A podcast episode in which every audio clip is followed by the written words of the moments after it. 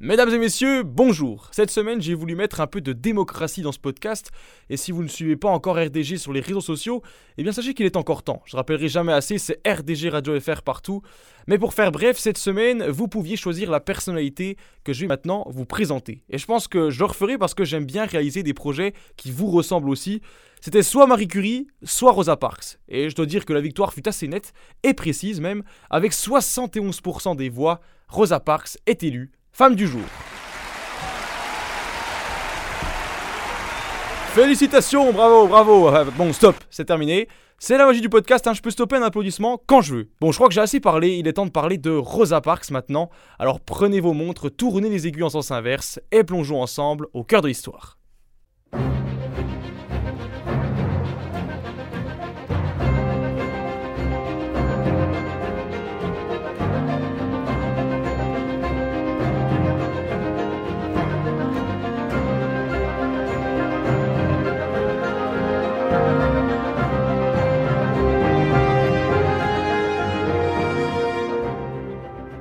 Jeune enfant né au cœur de l'Alabama, elle grandira dans un monde discriminatoire. Ses parents étant malades, elle les soignera, mais voudra défendre la communauté noire. Finalement, son mari la pousse à étudier pour que sa femme, en apprenant, se démarque. Elle est un symbole des droits dans le monde entier. Voici, messieurs, dames, l'histoire de Rosa Parks.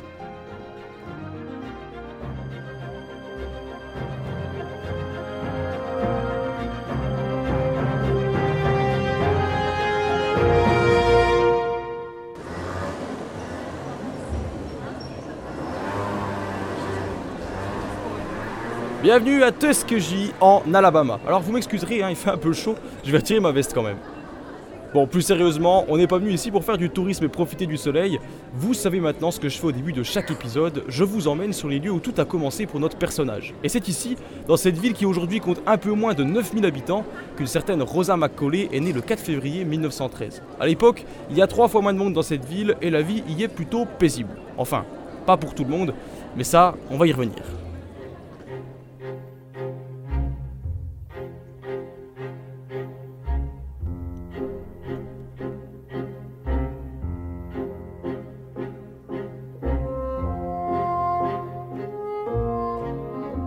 Les parents de Rosa finissent par divorcer alors qu'elle n'est qu'une enfant. Elle s'en va ainsi vivre dans la ferme de ses grands-parents maternels avec sa mère et son petit frère. Ils vivent non loin de Montgomery, la capitale de l'Alabama, et vous me direz c'est plutôt pratique pour étudier. Oui, mais comme je vous le disais plus tôt, à cette époque, la vie est paisible, cependant pas pour tout le monde. Si vous êtes un ou une fidèle de plongeon au cœur de l'histoire, vous avez évidemment écouté l'épisode sur Abraham Lincoln que je vous ai concocté.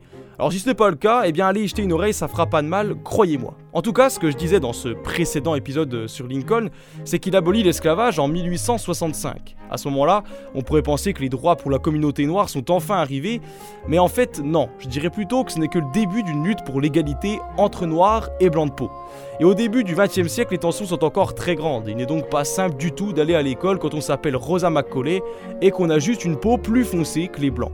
Cassantien, la mère de Rosa, Léona, la pousse à étudier. Pour elle, sa fille doit réussir coûte que coûte.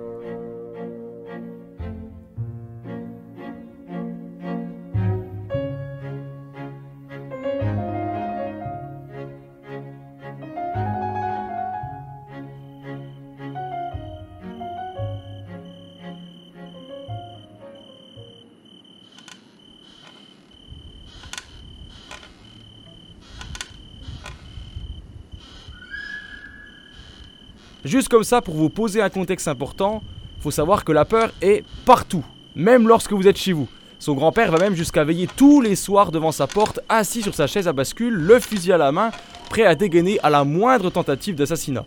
Car à l'époque, si vous êtes noir, vaut mieux pas tomber sur les membres du Ku Klux Klan. Vous savez, ces hommes déguisés avec d'immenses cônes blancs sur la tête et qui ne veulent qu'une seule chose, tuer tous les noirs de peau. Alors ça, je peux vous le dire, l'image de son grand-père faisant fuir les malfaiteurs, Rosa s'en rappellera toute sa vie.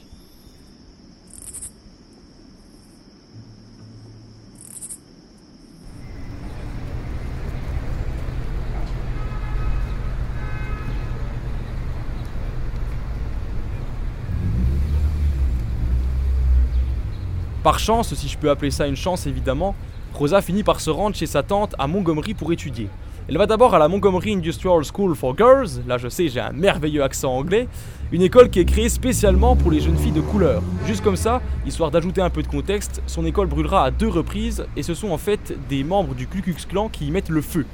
Un peu plus tard, elle se rend à l'école d'enseignants de l'État de l'Alabama pour les Noirs, qui est encore, vous l'aurez compris, une école pour les personnes noires de peau. Et à l'époque, les bus scolaires sont réservés aux enfants blancs, Rosa doit donc aller à pied à l'école tous les matins et rentrer chez elle tous les soirs, à pied également. Si elle prend un bus de ville, elle doit monter à l'avant du bus, payer sa place au chauffeur, sortir du bus, monter par la porte arrière parce que la porte avant est réservée aux blancs, et s'asseoir à une place qui est réservée pour elle. Et si toutefois il n'y a plus de place dans le bus et qu'un blanc se retrouve debout, elle doit lui céder sa place pour que ce dernier puisse s'asseoir. C'est complètement de la folie. Alors, au final, elle finit par arrêter ses études parce qu'elle doit s'occuper de sa mère et de sa grand-mère qui tombe malade.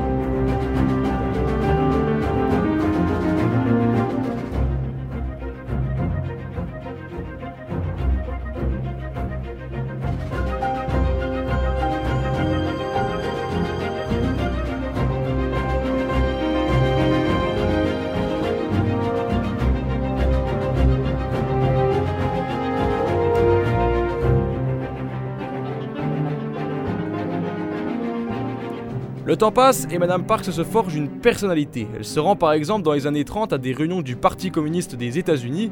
Ce parti est le seul à prôner la fin de la ségrégation raciale, mais elle n'y adhère pas pour autant. Son souhait est plutôt de militer. Justement, entre-temps, elle rencontre un certain Raymond Parks qui est militant pour les droits civiques, donc le droit de tous. Elle est séduite et finit par l'épouser en décembre 1932, et c'est là que sa carrière de militante commence vraiment. Raymond lui suggère de reprendre des études pour exister et ne pas subir la ségrégation au travail, car si elle obtient un diplôme, elle pourra travailler. Elle écoute alors et retourne étudier.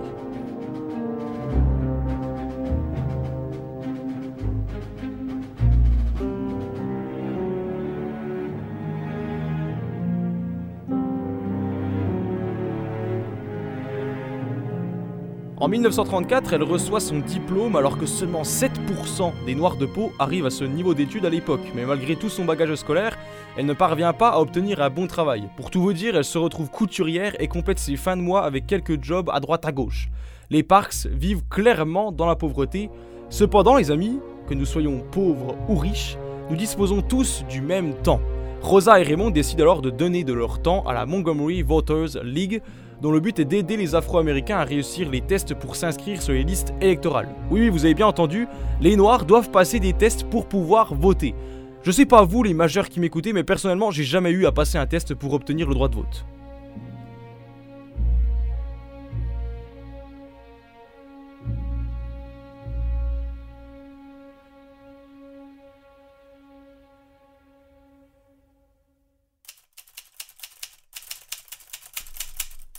En 1943, cette fois-ci, elle décide d'intégrer le mouvement des droits civiques dans sa région en tant que secrétaire. Le seul petit bémol, c'est qu'elle se retrouve à travailler pour le chef du mouvement au niveau local, Edgar Nixon. Le truc, c'est que Nixon, bah, il a un peu sexy sur les bords, si vous voyez ce que je veux dire. Hein. Pour lui, les femmes, c'est dans la cuisine. Je pense que j'ai pas besoin de vous faire un dessin.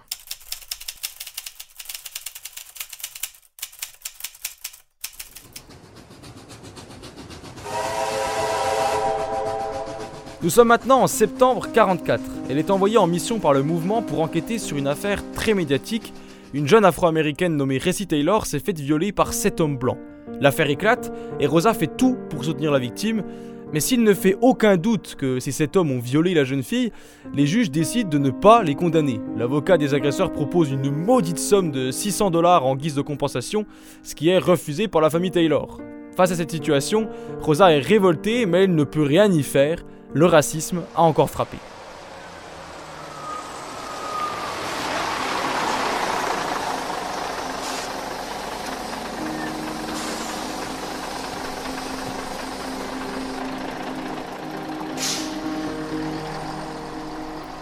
Après s'être battue pour euh, d'autres causes souvent perdues hélas, elle décide de faire une chose qui peut paraître complètement anodine comme ça, mais qui va changer à jamais l'histoire. Le 1er décembre 1955, Rosa monte et s'assoit à l'avant d'un bus à Montgomery. Le chauffeur se lève donc et lui demande de céder sa place à un blanc, mais Rosa refuse d'obéir. Elle sait que James Blake, le conducteur, n'est pas tendre avec sa communauté. Il a déjà euh, beaucoup fait de choses par le passé, elle a déjà beaucoup entendu parler de lui, une fois, il lui a même demandé de descendre du bus et il était parti la laissant faire 8 km de marche seul sous la pluie. Alors évidemment, Blake est furieux et il appelle la police qui arrive rapidement. Les agents décident même de la mettre en garde à vue. Et à cet instant, ce qui aurait pu être la petite histoire de quartier devient un véritable raz-de-marée qui secoue tout l'Alabama. Les journaux en parlent, le monde en parle, et très vite, tout va basculer. Rosa Parks raconte dans son autobiographie parue en 1992, je cite, les gens ont répété à l'envie que je n'ai pas cédé ma place ce jour-là parce que j'étais fatigué, mais ce n'est pas vrai. Je n'étais pas particulièrement fatigué physiquement, pas plus qu'un autre jour après une journée de travail. Je n'étais pas si vieille, bien qu'on m'imagine toujours comme une petite grand-mère. J'avais 42 ans, même s'il y avait bien une chose qui me fatiguait, c'était de courber les chines.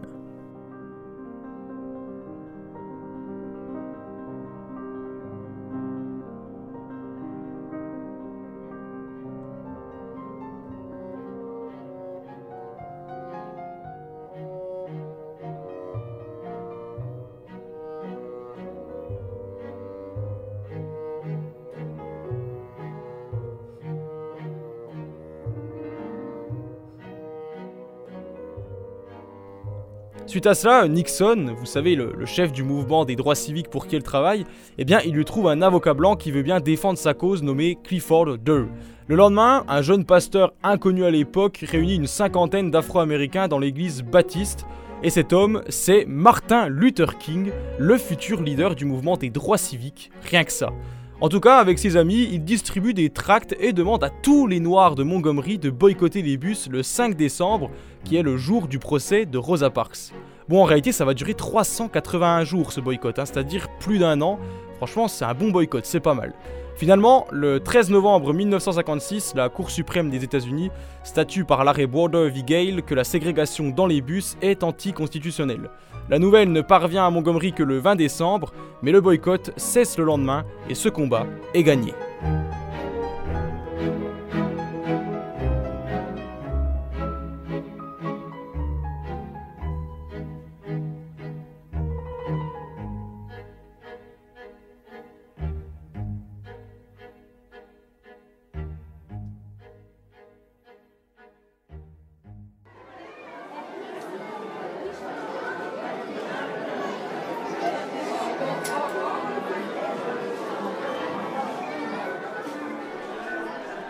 J'ai bien dit ce combat, pas les combats ou pas le combat, parce que suite à cela, Rosa Parks continue à se battre évidemment.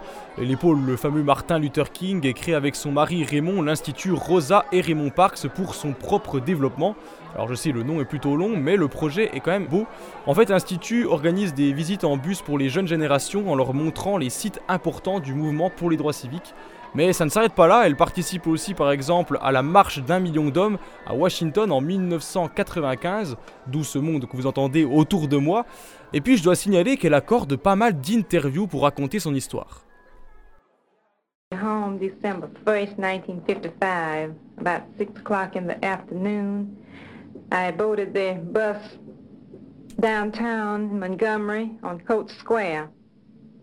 As the bus proceeded out of town, on the third stop, the white passengers had filled the front of the bus. When I got on the bus, the rear was filled with uh, colored passengers, and they were beginning to stand.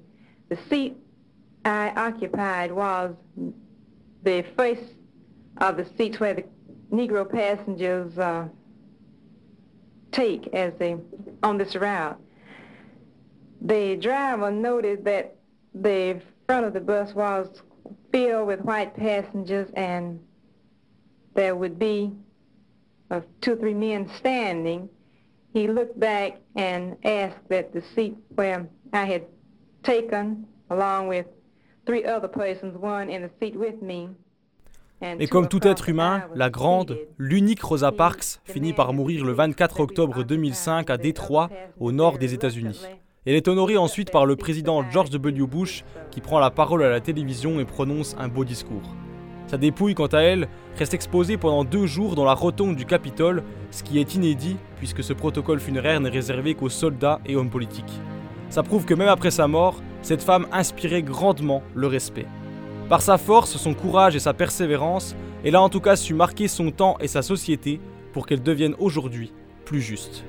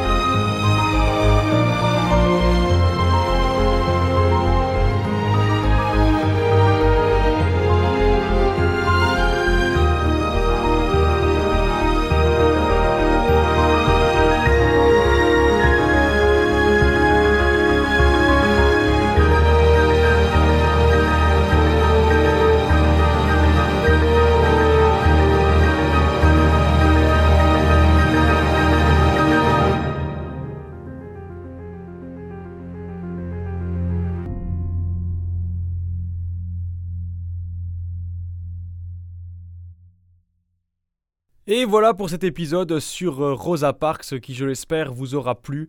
Euh, chaque semaine, je vais essayer maintenant de vous faire voter tout simplement pour le personnage que vous désirez que je présente. Je prendrai toujours, je pense, deux ou trois personnes à vous présenter, histoire que voilà, je puisse quand même faire mes recherches avant et que je sois au courant de la personne que je présente, même si vous faites votre choix. Euh, mais j'espère que vous aurez un petit peu appris des choses quand même sur l'histoire de Rosa Parks. On se rappelle souvent de son histoire dans le bus, mais il y a toute une histoire autour et un combat aussi qu'elle a mené. Et euh, ça me semblait important d'en parler aujourd'hui. je voulais aussi vous préciser quelque chose, que c'est qu'en 2011 que le Parlement de l'Alabama a présenter ses excuses à Recy Taylor, vous savez, la jeune fille qui a été violée par les sept hommes euh, que je vous ai présentés euh, dans, euh, dans ce podcast. donc il y a eu une excuse, mais qu'en 2011, donc c'est pour vous dire à quel point les choses ont mis du temps à évoluer. Aujourd'hui, on le sait, hein, la société américaine n'est pas parfaite, mais on, gagne un petit peu du terrain quand même. Il n'y a plus de, de lois ségrégationnistes dans la société. et j'espère que ça continuera aussi de s'améliorer niveau racisme. Il y a encore beaucoup de gens hein, qui militent pour ça aujourd'hui.